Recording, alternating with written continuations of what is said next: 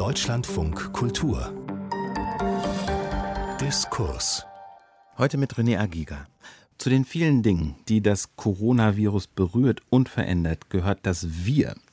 Das Wir im Unterschied zum Ich, das Wir als kollektive Identität. Um darüber zu sprechen, freue ich mich sehr, eine Spezialistin auf diesem Gebiet im Studio zu Gast zu haben. Eine Autorin, die vor langer Zeit schon philosophisch über kollektive Identitäten nachgedacht hat. Ihre Überlegungen in einem Buch namens eben kollektive Identitäten, sozialphilosophische Grundlagen niedergeschrieben hat. Vor langer Zeit heißt vor 20 Jahren, neu aufgelegt bei Fischer kürzlich.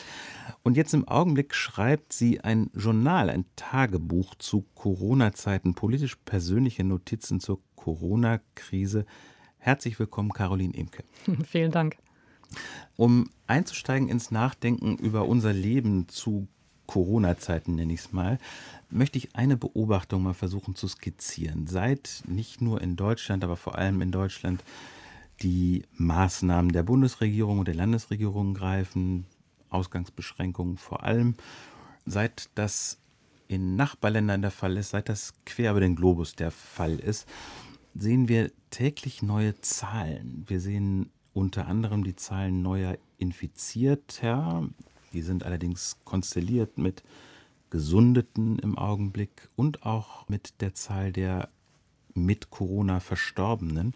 Und all dies ist jeden Tag neu rubriziert nach Nationen. Mhm. Ich finde das eine ganz erstaunliche Übung, die, der wir uns da jeden Tag aussetzen. Wir haben es zu tun mit einem Virus, das nationale Grenzen garantiert nicht kennt. Wir haben es zu tun mit einer Pandemie, die per Definition global wirksam ist, virulent ist. Und dennoch scheint es uns allen normal nach Nationen sortiert durch diese Krise zu gehen. Können Sie mein Erstaunen nachvollziehen?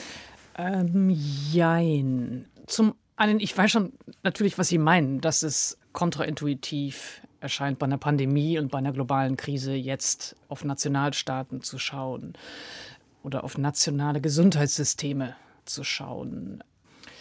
Trotzdem entwickelt sich diese Epidemie, dieses Covid-19 oder Corona, wie wir sagen, ja eben von einem Ursprungsort aus und verteilt sich dann über die Körper und über die Personen, die mobil sind, an andere Orte. Also es macht schon auch Sinn, ortsgebunden zu untersuchen, wie viele Infektionen in einer bestimmten Gegend sind.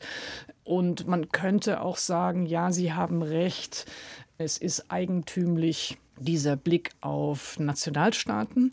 Aber gleichzeitig haben wir ja auch, wenn wir in Deutschland schauen, aber nicht nur in Deutschland schauen, sondern auch wenn wir in anderen Ländern schauen, eben eine unglaublich aufgeschlüsselte, ausdifferenzierte Bilanz der jeweils viel kleineren Einheiten, nämlich Städte. Also wir sehen jeden Tag in Deutschland, wie ist die Situation in Berlin, wie ist sie in Hamburg, wie ist sie in München, wie ist sie in Heinsberg. Also es ist auch eine Hyperfokussierung von kleineren Einheiten und ich merke es auch an mir selbst, dass ich Nehmen wir mal vielleicht zuerst die Gegenden oder Länder, die mir nicht so vertraut sind, wie Italien beispielsweise, dass man dann eben nicht nur nachvollziehen möchte, wie es insgesamt die Entwicklung in dem gesamten Nationalstaat Italien, sondern dann eben schon auch die Region verstehen will und gucken möchte, wo liegen denn die Orte und wie nah sind die aneinander und wie weit entfernt ist Bergamo von Milan. Also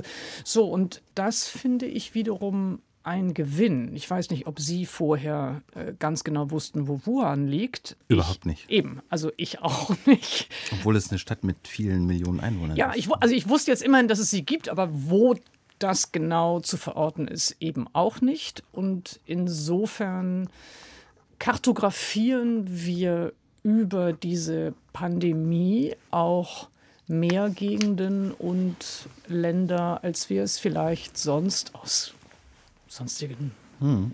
persönlichen Interessen oder geostrategischen Interessen getan hätten. Ja, also das mit den Regionen und mit den Gegenden, das leuchtet mir natürlich vollkommen ein. Da hat man ja auch auf den allerersten Blick schon, also ist es einfach wichtig für unsere aktuelle Landkarte, dass Heinsberg anders ist als das ganze Bundesland Nordrhein-Westfalen beispielsweise oder Wuhan anders ist als die immens riesige Volksrepublik China oder auch Norditalien, Süditalien sich unterscheiden. Das scheint ja einfach wichtig zu sein, um die Lage zur Kenntnis zu nehmen. Dennoch sind ja solche regionalen Unterschiede eine ganz andere Ebene als eben diese nationalen Grenzen.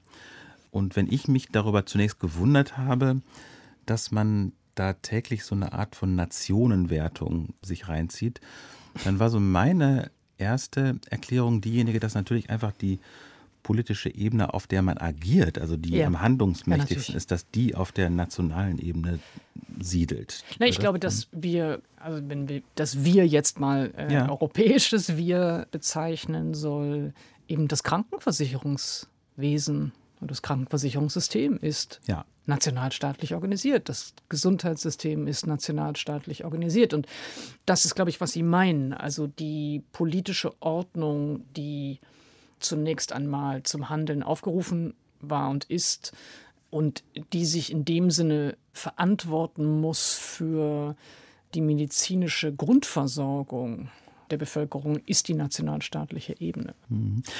Mir geht es auch so, dass wenn ich mir, also ich habe jetzt nicht ganz zufällig gerade Nationenwertung gesagt. Also mir geht es manchmal so, wenn ich diese Zahlen sehe, dass man sofort anfängt zu vergleichen. ja, und ich, natürlich. ja genau, ich fürchte, dass ich da nicht der Einzige bin, der so ja, guckt. Und auch die Leute, die gerade politisch verantwortlich ja, Zahlen steuern müssen, Zahlen zu steuern versuchen über Gesundheitspolitik und verschiedene Maßnahmen eben, müssen sie checken. Sind denn die in Deutschland vergleichsweise, vergleichsweise niedrigen Zahlen von Verstorbenen, sind die tatsächlich zu erklären durch das anders organisierte Gesundheitssystem, soweit Sie die Dinge wahrgenommen haben? Das kann ich nicht gut beurteilen. Also mir scheint bei dem, was mindestens uns jetzt in der allgemeinen Öffentlichkeit präsentiert wird, das Zahlenmaterial doch sehr lückenhaft zu sein. Äh, wir wissen nicht unbedingt, wie viel getestet wird im Verhältnis zur Bevölkerung. Also es werden ja auch absolute Zahlen genannt bei den Infizierten. Natürlich nimmt sich das schon merkwürdig aus, wenn man da die Zahlen der USA zu den Zahlen von Deutschland vergleicht. Insofern, ich möchte gar nicht bezweifeln, den Status sozusagen, den wir daraus ablesen. Ich will nur darauf hinweisen, dass ich nicht immer ganz sicher bin, wie vergleichbar das ist, was wir mhm. da miteinander vergleichen. Aber den Effekt, den Sie beschrieben haben, den emotionalen Effekt, nämlich dass man da drauf schaut und wirklich reflexhaft anfängt, in so eine Sterbekonkurrenz oder eben Überlebenskonkurrenz zu geraten, äh, ist ungeheuer ambivalent. Passiert mir auch und äh, empfinde ich aber als natürlich ausgesprochen ambivalent. Also erstens, was ist überhaupt das Gefühl? Das Gefühl könnte sein Erleichterung.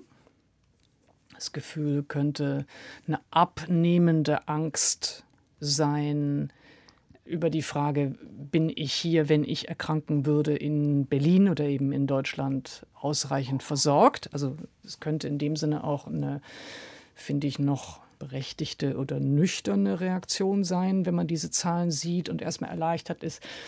Und trotzdem schwingt in jeder dieser Erleichterungen natürlich auch eine Scham mit, nämlich sich diese Zahlen anzuschauen und zu denken, wie unverdient es ist. Zufällig. Die Kontingenz, die, der, der Zufall, dass ich in Berlin lebe und nicht in New York. Nicht in New York und nicht in Madrid und nicht in Teheran oder Lagos oder Wuhan. Und das macht den Blick auf diese Statistiken, aber überhaupt den Blick auf die Nachrichten bei dieser Pandemie so kompliziert. Also, dass man jeden Tag in Demut nochmal geschult wird und auch aufatmen möchte dass sich nun anscheinend eben die Kapazitäten der hiesigen Krankenhäuser als ausreichend erweisen oder dass die Welle nicht so dramatisch sein wird. Aus welchen Gründen auch immer, das kann ich gar nicht beurteilen. Dass eben die Gesundheitssysteme kollabieren, Und man möchte darüber aufatmen und gleichzeitig kann man aber gar nicht aufatmen, weil das Sterben und Verrecken in den anderen Orten, die man sehr, sehr gut kennt und in denen vielleicht auch Menschen und Freunde und Verwandte leben, weitergeht. Und das, glaube ich, macht es so schwierig. Mhm. Ich habe den Eindruck, dass diese andauernd schwierige Lage, ich wollte sagen andauernd katastrophale Lage, aber dass diese jedenfalls uns alle in den Griff nehmende Lage, ja. dass die jedenfalls erzwingt, dass man auf eine neue Weise seine Umgebung anschaut. Das scheint mir so ein bisschen der Fall zu sein. Sie meinen die Menschen, mit denen man zusammen in einem Haushalt lebt, oder Sie meinen auf der Straße? Ich meine so in zwei, drei, vier groben konzentrischen Kreisen, das, was wir gerade schon mal berührt haben. Also man guckt sich seine Region vielleicht anders mhm. an. Also die Heinsberger ganz sicher werden eher ein Bewusstsein vom Kreis Heinsberg haben als vor der Pandemie. Ja. Man schaut nochmal seine Mitdeutschen an mhm. ähm, oder wird jedenfalls, ob man das will oder nicht, da eingemeindet. Und es kann auch sein, dass man sich tatsächlich auf eine neue Art nochmal global umfassend als Teil eines Wir begreift, zumindest wenn man mindestens rational mal nachvollzogen hat, dass das Virus etwas mit Wuhan vor kurzem ja. nur zu tun hatte, jetzt aber plötzlich auch in meiner Nachbarschaft äh, virulent ist oder einfach wichtig ja. ist und da ist und potenziell mich bedroht. Zu schweigen von meinen Nächsten, natürlich, die gucke ich auch anders an. Sind das alles Wirs auf unterschiedlichen Ebenen? Würden Sie die alle als Wir-Kreise bezeichnen? Ähm, ja, fangen wir mal mit dem Größten an. Das finde ich schon auch wirklich faszinierend, dass wir jahrzehntelang inzwischen über die Globalisierung debattiert haben mal euphorischer oder begeisterter und mal äh, skeptischer und kritischer. Und es alle möglichen Beschreibungen ihrer Wirkungsmacht gab, dass sie eben beschleunigt, dass sie den Raum verdichtet. Äh, wir haben über die Mobilität gesprochen, die eher für Finanzprodukte als für geflüchtete Menschen gilt. Also es hat eine, eine endlose Analyse äh, des Phänomens der Globalisierung äh, gegeben. Nur in dem Moment, in dem eine neuartige Viruserkrankung in China ausbricht, schauen alle dahin und tun so, als ob es keine Mobilität gäbe, als ob es keinen Tourismus gäbe, als ob China nicht mit dem gesamten globalen Weltmarkt äh, Handel treibt. Also es ist schon, da ist schon auch was faszinierend ja. an dieser Ignoranz, Ausblendefähigkeit. Ja, an der, an der Blindheit und ich, mit, natürlich kann man sagen, vielleicht hat man gedacht, das sind einfach chinesische Körper. Also so ein gesunder, einfacher und gesund ist ironisch, weiß mhm. nicht, ob das beim Radio immer so hören kann. Ähm, mhm. Also ein ungesunder Rassismus, der da am Werke war. Oder ob es tatsächlich noch die Vorstellung von einer solchen Distanz war, die nicht überbrückbar ist. Ja. Und also diese Blindheit, wenn ich das zwischenschießen ja. darf, die konnte ja auf Erfahrung bauen. Es ist jetzt vielleicht so sechs, sieben Jahre mhm. her, dass die Ebola-Epidemie in Westafrika sehr, sehr viele Tote gefordert hat.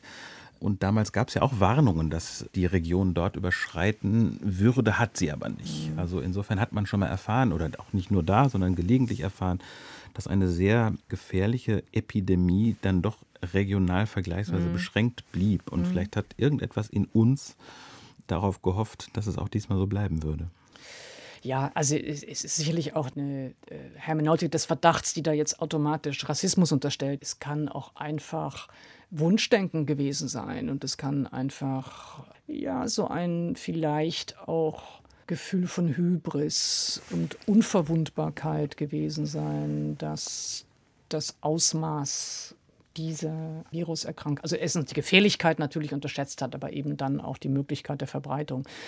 Aber um zu der Frage von davor zurückzukommen, also insofern glaube ich schon, dass es zutrifft, zu sagen, dies ist eine neue oder andersartige Wahrnehmung von dem, was eine Weltgemeinschaft heißt und sei es über die wechselseitige Verwundbarkeit, ja. das zu erfahren. Insofern glaube ich, ist es schon richtig, auf der Ebene davon zu sprechen, da gibt es die Wahrnehmung eines globalen Wir, wie es das vielleicht in der Form so vorher noch nicht gegeben hat.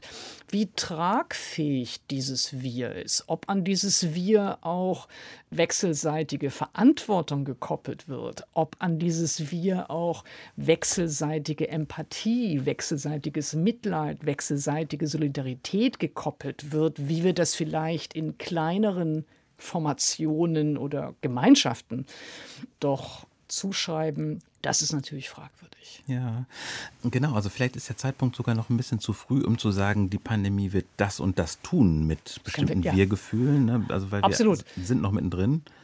Ja, das glaube ich auch. Also ich, ich, ich, ich würde nie wagen, jetzt schon eine Prognose abzugeben oder irgendein Szenario dafür, was für eine Form von Selbstverständnis oder ja eben Wahrnehmung eines, eines, eines universalen Wir daraus dann irgendwann folgen wird, ist viel zu früh. Ja, was man aber vielleicht tun kann, ist versuchen zu formulieren, was man jetzt währenddessen so wahrnimmt. Und das mhm. ist ja etwas, was Sie in Ihrem Tagebuch oder Journal so schön unternehmen im Augenblick einmal die Woche und dann gehen sie aber jeden Tag durch in der Süddeutschen Zeitung. Und ich bin unter anderem wegen einer Passage überhaupt auf die Idee gekommen, nach dem Wir zu fragen. In der letzten Ausgabe dieses Journals schreiben sie, jedes Wir ist falsch. Also ich zitiere, jedes Wir ist falsch. Jedes Wir klingt im besten Fall naiv, im schlimmsten Fall ignorant. Wer soll das sein, dieses Wir, wenn die Lasten, die Privilegien, der Status so ungleich verteilt ist? Zitat Ende. Können Sie ein bisschen skizzieren, was der Kontext für diese Diagnose ist? Ja, das ist ja keine neue und es ist auch keine besonders originelle Diagnose. Also die weil, haben Sie schon mal gehabt? Äh, ja, ja, also manche, manche Gedanken habe ich mehrfach im Leben oder sie ziehen durch das Leben hindurch. Natürlich ist ein Wir, wenn Sie so wollen, auch etwas Anmaßendes. Da schreibt eine Person, eine Autorin, die in Berlin-Kreuzberg sitzt äh, mit bestimmten Privilegien ausgestattet ist, in einer bestimmten Weise beschützt ist, beschützter als andere, die aus einer sicheren Wohnung herausschreiben kann, in der fließend Wasser zur Verfügung steht. Und insofern ist natürlich für jedes reflektierte Schreiben eine Grundvoraussetzung, die Position erst einmal in Frage zu stellen, von der aus man schreibt und von der aus man glaubt, Aussagen oder Beschreibungen oder Wahrnehmungen oder auch Urteile zu treffen, die auch für andere irgendeine Aussagekraft haben können. Und das hat mich natürlich mein ganzes Leben lang schon verfolgt. Also jemand, die wie ich einen Großteil meines Berufslebens in andere Länder gereist bin und über Menschen und Regionen geschrieben hat, die im Radius der Gewalt leben.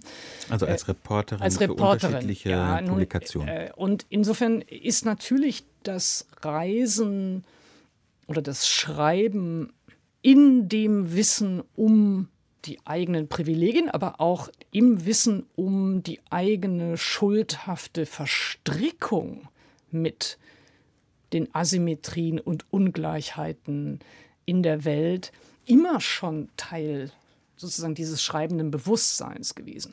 Nun ist es im Moment aber, wenn ich ein solches Journal schreibe und eben sowohl persönliches, privates darin beschreibe, wie eben politisches, eine andere Situation. Und die hat schon auch spezifisch mit dieser Ausnahmesituation zu tun, nämlich dass wir alle in unsere Privatheiten auch gezwungen sind, die wir nicht überschreiten können. Ja, und insofern gibt es, glaube ich, etwas, was verallgemeinerbar ist und es gibt etwas, was ganz subjektiv, ganz spezifisch, ganz persönlich ich als Autorin Caroline Imke bin. Und ich fand nur wichtig, dieses Moment der Scham und auch dieses Moment der Vergegenwärtigung, wie asymmetrisch diese Pandemie Regionen und Menschen und Klassen, unterschiedliche Nachbarschaften trifft, eben auch im Bewusstsein bleibt. Und deswegen habe ich gesagt, dass das Wir, das einfach so daherkommt, als gäbe es diese Unterschiede nicht, als gäbe es nicht verschiedene ja, Privilegien, aber eben auch Ausgrenzungsmechanismen. Das wäre fragwürdig. Können wir oder könnten Sie vielleicht mal kurz skizzieren nochmal, also konkreter skizzieren, sowas wie Ungleichheit des Wirs oder warum man da vorsichtig sein sollte? Also Krankenschwestern oder Verkäufer und Verkäuferinnen sind möglicherweise anders betroffen von der ja, Viruslage. Also es beginnt natürlich damit, in, in was für Wohnungen können wir sitzen ja. und arbeiten. Also diejenigen, die im Homeoffice arbeiten.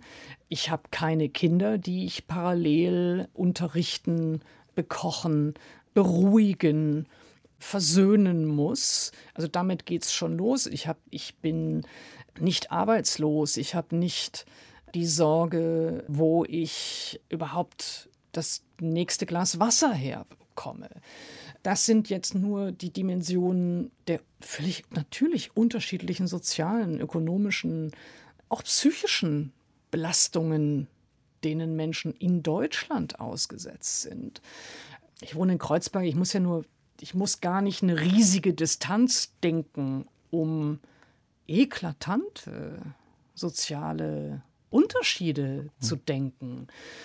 Trotzdem sei natürlich auch hinzugesagt, auch ich, die ich sozial und ökonomisch viel privilegierter und geschützter bin als andere, kenne natürlich Ausgrenzungserfahrungen, ich kenne Marginalisierungserfahrungen, ich kenne Exklusionsmechanismen. Also ich glaube, auch das sollte man sagen. Es gibt natürlich, also zum einen bin ich eine Frau, zum anderen bin ich queer.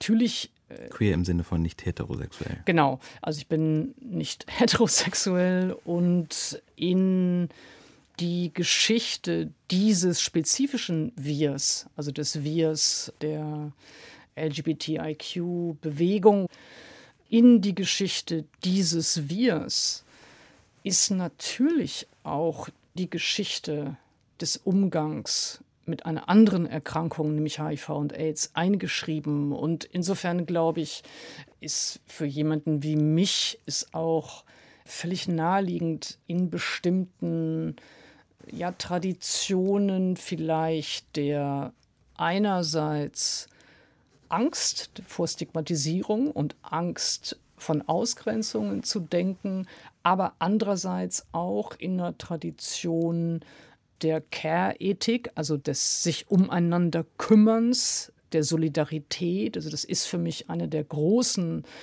stolzen Geschichten dieses Wirs, ja, die Art und Weise, wie sich Schwule und Lesben und Trans umeinander gekümmert haben in Zeiten, in denen sich niemand um sie kümmern wollte. Ja. Sehen Sie das denn jetzt im Augenblick schon, dass das irgendwo revitalisiert wird, dieses Wissen? Also das Wissen jener Gemeinde um die Erfahrung mit jenem anderen Virus, dem HI-Virus? Naja, ich finde, sagen wir mal so, ich fand äh, ganz bemerkenswert, als jetzt davon gesprochen wurde, jemand ist positiv. Ja? Und, und man zuckt so, weil man äh, irgendwie erwartet, dass es wie ein Stigma funktioniert. Weil es das in den 80er, 90ern tat. Weil es das eben in, genau in den 80ern und 90ern war. Und auf einmal festzustellen, dass eine Gesellschaft mit ja, ungeheurer Anteilnahme und Fürsorge und, und wirklich auch sehr beeindruckend, ich will davon gar nichts nehmen, ja, äh, sondern mit ungeheurer Solidarbereitschaft Einschränkungen annimmt zum Schutz anderer. Das ist natürlich schon sehr berührend, wenn man erinnert die Geschichten einer Zeit, in der eben das Diktum positiv vor allem Ekel oder Angst und Ablehnung und Abwehr ausgelöst hat. Und ich, also mindestens ist für mich dieses Echo dieser Zeit sehr präsent. Hm. Einiges von dem, was Sie jetzt zuletzt gesagt haben, kann man ja wirklich zusammenfassen auf den Punkt oder bringen auf den abstrakten Punkt, das Virus behandelt nicht alle gleich.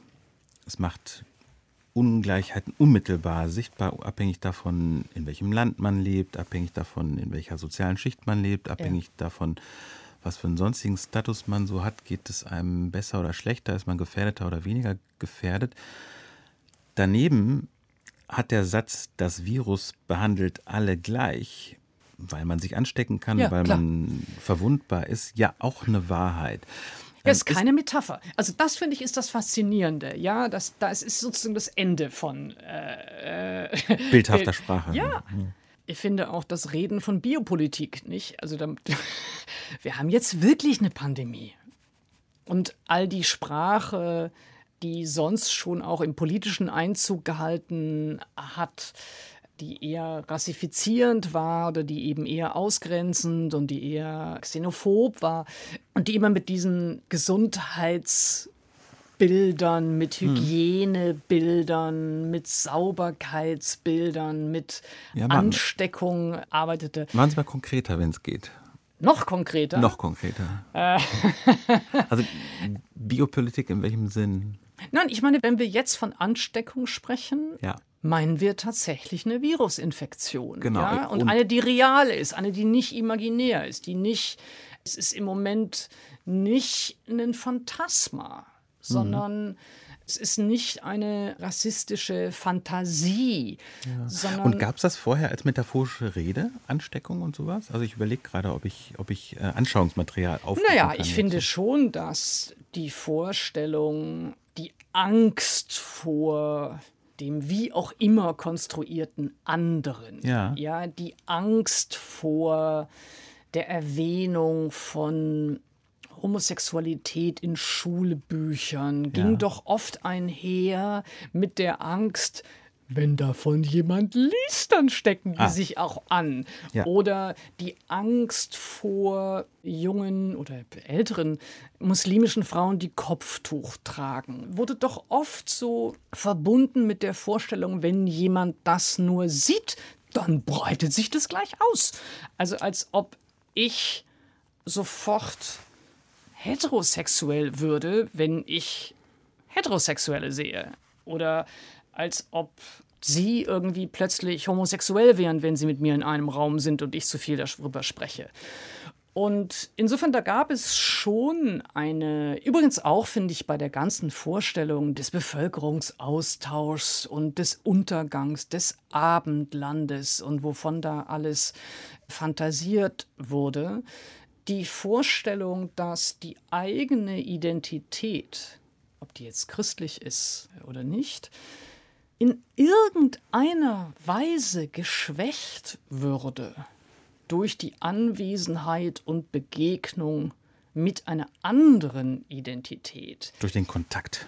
Ja, schon, genau. Durch den bloßen Kontakt impliziert ja, es gäbe erstens, glaube ich, eine immunschwache eigene nationale Identität oder kulturelle Identität. Also man fragt sich, wie schwach ist der eigene christliche Glaube, wenn ich ihn gefährdet sehe, dadurch, dass irgendjemand muslimisch oder jüdisch oder gar nicht glaubt. Und insofern glaube ich, dass diese Bilder von Ansteckung, von Immunsystem, von Gefährdung des eigenen durch etwas anderes in diesem Sprach- und Bildfeld von Krankheiten und Gesundheit sich sehr, sehr stark bewegt hat. Und das ist auch, glaube ich, einer der Gründe, warum wir von den Rechtspopulisten und Rechtsradikalen gerade so wenig hören. Sehr erfreulich still. Das hat schon auch damit zu tun, dass wir es jetzt nämlich nicht mit Phantasmen zu tun haben, dass wir es jetzt nicht mit rassistischen, misogynen Paranoia zu tun haben, sondern mit einer realen, wirklich bedrohlichen Krankheit, die alle in dem Sinne da jetzt kehre ich sozusagen zu Ihrem Punkt nochmal zurück, alle Körper gleich trifft, also wenn die Körper die gleichen Voraussetzungen haben, ja, also die Jungen, die Jungen oder die Alten, die Alten. Aber diese Form sozusagen der humanen Gleichheit können und wollen die Rechten nicht denken. Und also um nochmal Mhm. auf den Punkt zu kommen, den ich vorhin versucht habe anzuspielen, wenn diese beiden Sätze, das Virus behandelt die Menschen ungleich, in ungleicher Weise, erstens. Und zweitens der Satz, das Virus behandelt alle gleich. Wenn die nebeneinander jeweils ihre Wahrheit haben, stellt das für Sie ein philosophisches Problem dar? Ist das komisch, diese beiden Sätze nebeneinander denken zu können? Oder sind das so fein säuberlich getrennte Sphären, in denen die gelten? Oder dass das eigentlich Nein, aber das würden so wir doch schon bei Krebs sagen oder bei allen möglichen anderen Erkrankungen oder Schicksalsschlägen vielleicht, nehmen wir mal so etwas, dass wir sagen würden, äh, auch Krebs erfasst und äh, durchdringt alle verschiedenen gesellschaftlichen Gruppierungen, alle Klassen, schert sich nicht um Herkunft oder Sexualität oder Religiosität. Aber natürlich sind auch da die Voraussetzungen, mit denen man diese Krankheit dann behandeln kann oder auch nur verstehen kann, unterschiedlich gegeben. Ob ich in Boston an Krebs erkranke, ist sicherlich anders. Ob ich in Manila daran erkranke und dann eben sicherlich je nachdem, wen in welcher Schicht mit welchen Voraussetzungen es da trifft. Insofern glaube ich, ist das gar nichts Ungewöhnliches, dass es diese Gleichzeitigkeit gibt der Diagnose. Es trifft alle und es macht von niemandem Halt und trotzdem sind die Bedingungen, die Voraussetzungen, um etwas annehmen oder ihm begegnen zu können, unterschiedlich. Mhm. Eine eher konkret politische Frage, wie schätzen Sie die Gefahr ein, dass bestimmte Risikogruppen separiert werden vom Rest der Gesellschaft. Leute mit Vorerkrankungen, Leute, ältere Menschen, äh, wird ja da oder dort politisch erwogen im Augenblick. Also zunächst mal, ich muss sagen, ich weiß auch nicht, wie eine gerechte und gleichzeitig fürsorgliche Renormalisierung aussehen sollte. Da sind so viele verschiedene Güter und Rechte abzuwägen, die miteinander in Konflikt stehen, dass ich niemanden beneide, der das entscheiden muss, insbesondere nicht bei den großen Wissenslücken, die noch da sind. Also was immer entschieden wird, in welcher Reihenfolge Berufssparten, Zonen geöffnet werden oder eben Menschen äh, ja, sich wieder freier bewegen können. Wir werden dann immer erst mit zwei oder drei oder vier Wochen Verspätung feststellen können, ob das die richtige Entscheidung war. Mhm.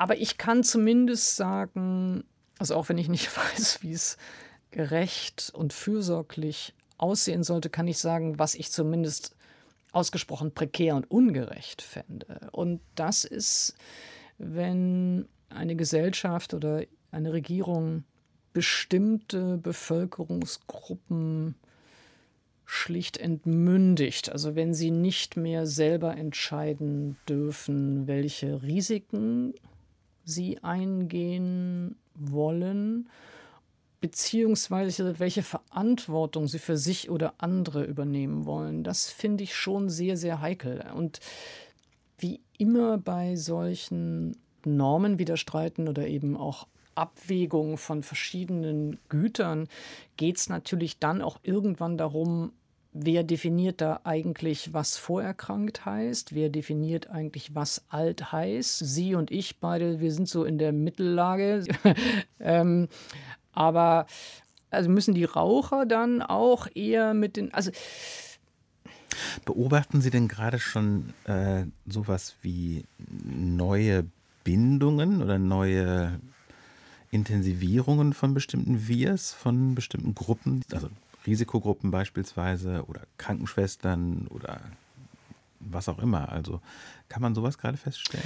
Also weiß noch nicht, ob es, was die Bindungen angeht, aber zunächst mal würde ich sagen, es wird sicherlich ganz anders als sonst bestimmten Gruppierungen Anerkennung zugeteilt und anderen entzogen. Auch das muss man ja sagen. Es wird ja nicht nur im Moment Sie denken Respekt. an Pflegekräfte oder? Ja, also Pflegekräfte, äh, sicherlich natürlich das ganze Personal, die in Supermärkten zurzeit arbeiten, also nicht nur zurzeit, sondern die arbeiten ja sonst auch. Da wird jetzt sehr, sehr viel Anerkennung ausgesprochen, zu Recht, wie ich finde, absolut zu Recht. Ob die sich von der Anerkennung dann anschließend auch mehr leisten können, das heißt, ob sich dieses symbolische Kapital dann irgendwann auch mal in Gehalt übersetzt, das bleibt natürlich abzuwarten. Aber trotzdem erleben wir ja neben diesem Zuspruch, neben dieser Verteilung von Anerkennung eben auch eine Entwertung. All diejenigen, die im Moment nicht arbeiten können, sind ja als systemirrelevant ja. klassifiziert worden. Und das ist auch erstaunlich unwidersprochen geblieben. Das hat mich überrascht. Ich hätte mir gewünscht, dass es da auch aus den verschiedenen politischen Sparten mehr Widerspruch gibt. Und insofern ist das sicherlich zunächst einmal etwas, wo man vielleicht sagen kann, ja, da wächst auch so etwas wie ja, eine größere Sichtbarkeit von Menschen, die sonst eher unsichtbar waren oder eher als selbstverständlich genommen wurden und in dem Sinne gar nicht so auffielen als Teil eines Wir oder für die man sich nicht besonders stark gemacht hat. Ich weiß nicht, ob es jetzt große Protestwellen gegeben hätte bei Kürzungen im Gesundheitswesen oder bei Lohnkürzungen oder oder oder, ja.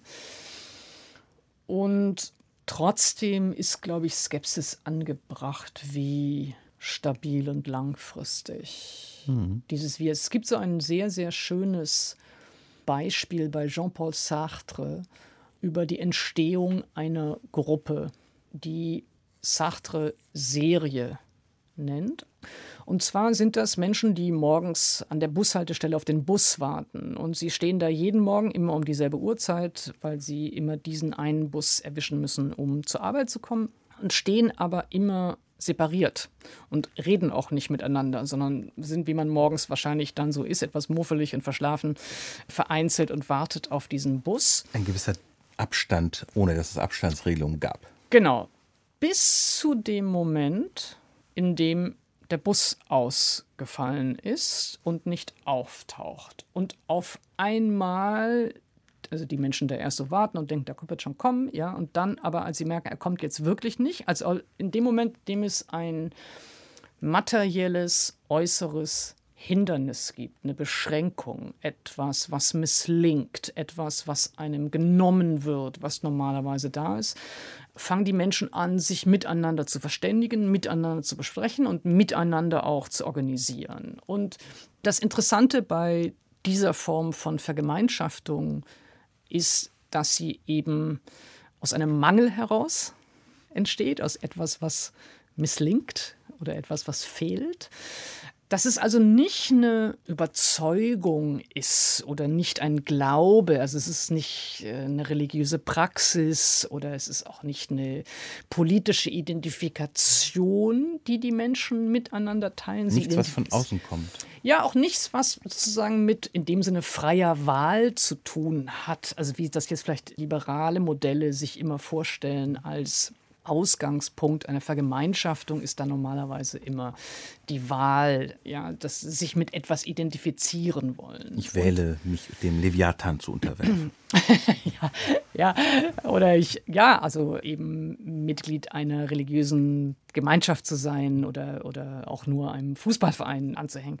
Aber dieses Beispiel von Sartre für eben diese Gemeinschaft von Menschen an der Bushaltestelle fällt mir deswegen ein, weil ich glaube, es ist eine ganz gute Analogie, um diese Sorten von Wir-Bildungen zu beschreiben, die auf etwas reagieren, auf etwas Äußeres, auf etwa einen sozialen, ökonomischen Umstand, einen Mangel, etwas Materielles und sich über das Beheben dieses Mangels, über das Auseinandersetzen mit ja, einer Beschränkung, einem Konflikt miteinander einigen, aber danach auch nichts sonst miteinander teilen vielleicht. Und ich glaube, dass das ein hilfreiches Bild ist, aber auch eine hilfreiche philosophische Idee ist, um bestimmte Bewegungen oder Gruppierungen zu verstehen, die sich eben in einer bestimmten konkreten Situation gründen, aber vielleicht nicht unbedingt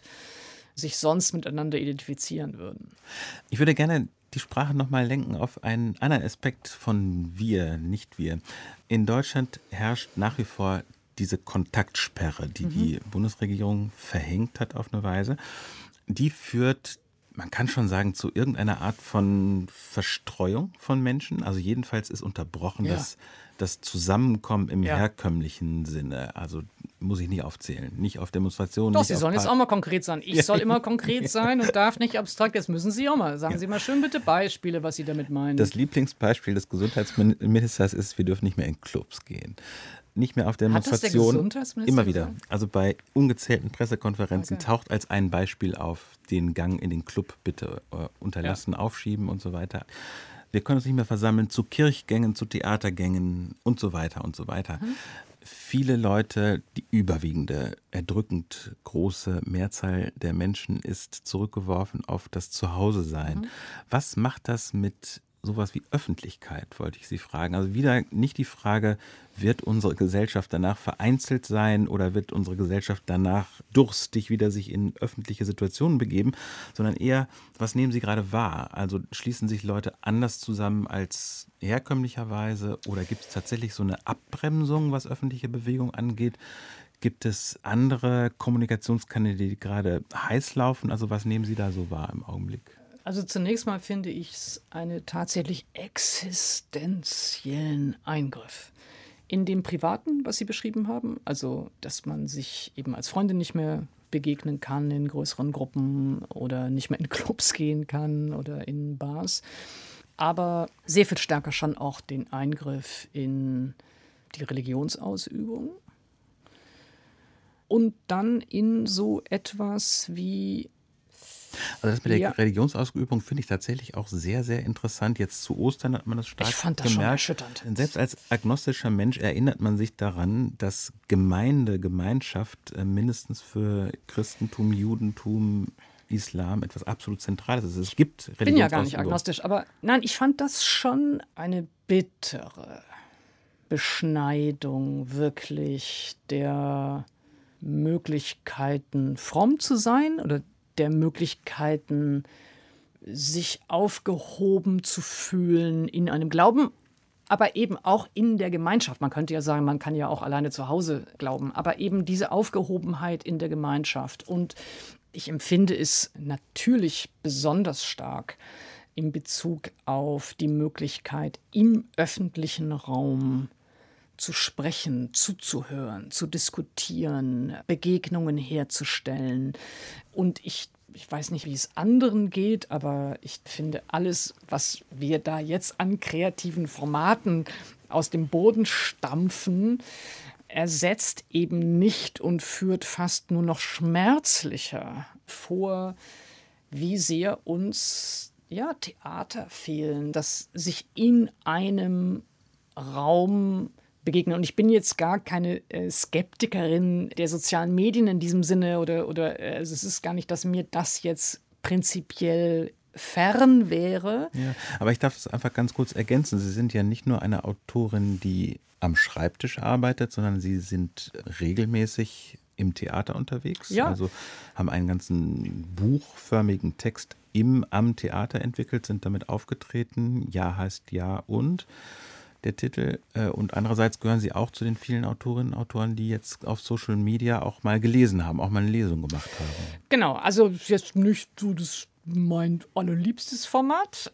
Nein, aber in der Tat, also für mich ist zum Teil meines Lebens, zum Teil meiner Arbeit gehört äh, die Begegnung dazu, gehört das eben nicht nur schreiben, sondern sprechen und zuhören und, und mit Menschen mich in einem Raum zusammen. Das ist schon auch eine körperliche Erfahrung, ob wir, äh, auch ich, wenn ich im Zuschauerraum sitze oder im Publikum bin, äh, eine gemeinschaftliche Erfahrung, in der Schaubühne zu sitzen und das Theater anzuschauen oder ins Konzert zu gehen. Und das erlebe ich als eine wirklich enorme Beschränkung, als einen enormen Verlust.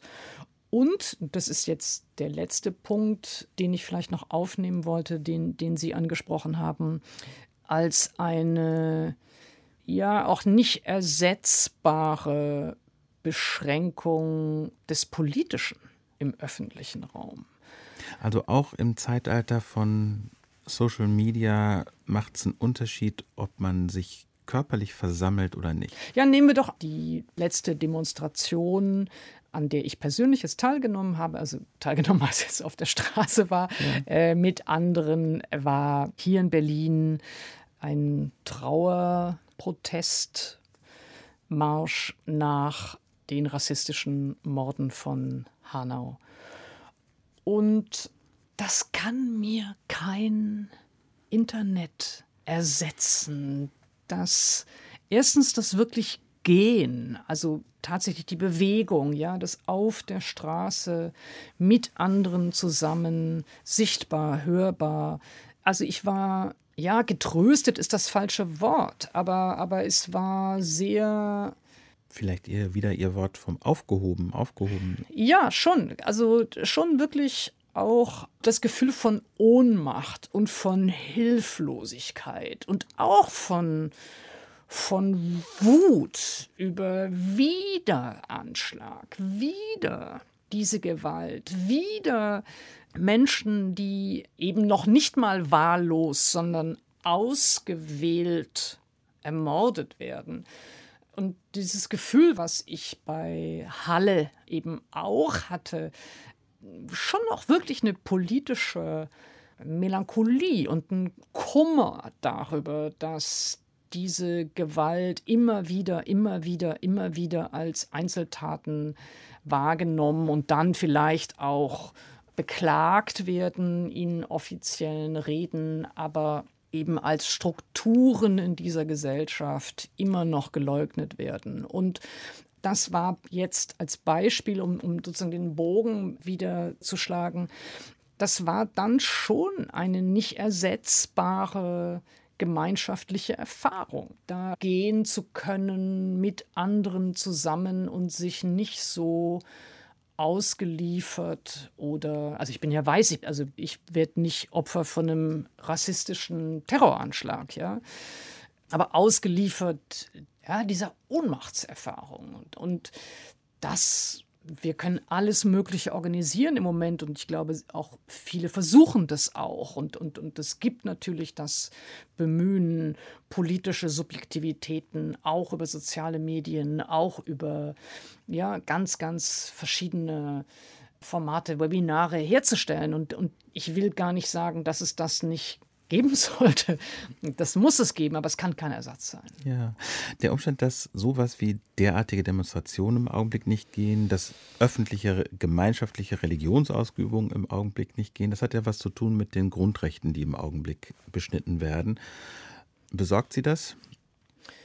Also wer wäre ich, wenn ich da Nein sagen würde, wäre absurd. Äh, natürlich jede Einschränkung von Freiheitsrechten und jede Einschränkung von sowas wirklich auch Zentralem für eine Demokratie wie die Versammlungsfreiheit und das eben Recht zu demonstrieren, also natürlich beunruhigen die einen. Ich hatte nur trotzdem den Eindruck, dass es gute Gründe dafür gab, dass sie auch, sagen wir mal so, eine Kanzlerin, die normalerweise ja nicht gerade überschwänglich in ihrer Rhetorik äh, oder ihrer politischen Kommunikation ist, ausgesprochen bemüht war um die Vermittlung von Entscheidungen, bei denen klar war, wie stark sie eingreifen in die Freiheitsrechte. Also ich hatte schon das Gefühl, es war gut begründet. Ich hatte das Gefühl, es gab ein wirkliches Bemühen um Transparenz.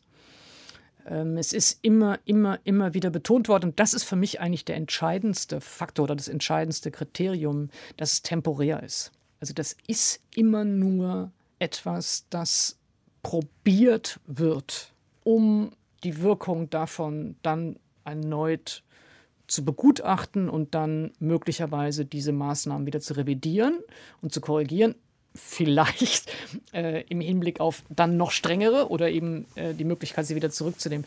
Also insofern hatte ich schon auch den Eindruck, dass ähm, es alles Maßnahmen waren, die begründbar waren und bei den Momenten, bei denen man das Gefühl hatte, ups, da geht es jetzt aber doch vielleicht ein bisschen weit, war die Kritik dann auch so schnell und so laut und auch so scharf, dass ich auch das Gefühl hatte, das kommt dann auch im Kabinett an und man justiert nach. Hm. Es gibt da und dort ja sehr, sehr deutlich und sehr scharf die Warnung vor der Verhängung von so einer Art von politischem Ausnahmezustand. Ausnahmezustand im Sinne von Grundrechte werden so eingeschränkt, dass man irgendwann nicht mehr weiß, ob sie auch wieder zurückerhalten werden. Und eine dieser Stimmen ist der italienische Philosoph Giorgio Agamben gewesen. Der wiederum hat dafür viel Kritik einstecken müssen, unter anderem deswegen, weil zu seinem Werk seit 25 und mehr Jahren gehört, vor der Verhängung des Ausnahmezustands zu warnen.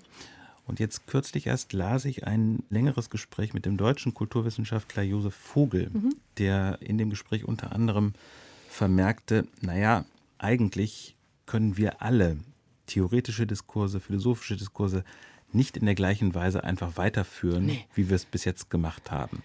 Ihre Meinung dazu wollte ich hören. Ja, also ich bin, äh, was Giorgio Agamben angeht, ohnehin etwas skeptisch seit seinem Buch über Auschwitz und die Figur des Muselmanen darin. Ja, das heißt, was von Auschwitz bleibt und ist, ich glaube, von 1998. Deswegen reden wir so gut zusammen. ähm, also insofern, ich habe überhaupt gar keine Neigung, Giorgio Agamben zu verteidigen. Aber umso lieber geselle ich mich zu Josef Vogel, den ich sehr, sehr schätze und mag. Und glaube auch, dass er in dem Fall mal wieder recht hat, dass ich glaube, manche theoretischen Reflexe, die wir sonst gern aktiviert hätten, prallen an dieser Pandemie und auch eben an dem, was sie fordert, tatsächlich ab. Und das heißt nicht, dass ich glaube, dass man unachtsam oder naiv oder kriterien- oder kritiklos sein sollte oder dürfte bei dem, was die Bundesregierung oder irgendeine andere Regierung im Rahmen dieser Pandemie dann beschließt mit dem Hinweis auf eine vermeintliche Notwendigkeit. Wir sehen das natürlich an Ungarn und Viktor Orban, wie sowas funktionieren kann. Wir sehen es übrigens weltweit auch an Polizeiübergriffen und Polizeigewalt in Gegenden oder eben bei solchen politischen Konstellationen, in denen äh, die Polizei ungestraft und unsanktioniert Menschen misshandeln kann und jetzt dafür vielleicht sich nochmal äh, mit einer besonderen gesundheitspolitischen Autorität ausgestattet sieht. Also ich würde auf gar keinen Fall sagen, dass wir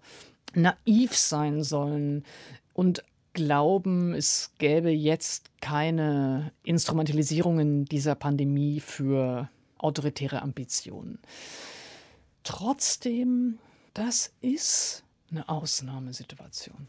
Und es gibt ausgesprochen gute Gründe, nämlich den Versuch, gemeinsam Verantwortung zu übernehmen für ein Gesundheitssystem, das es nicht kollabiert und Rücksicht zu nehmen auf diejenigen, die dieses Gesundheitssystem möglicherweise dringend dann benötigen würden. Also es ist ja nicht ein diktatorisches Phantasma, das sich da ausbreitet. Ja.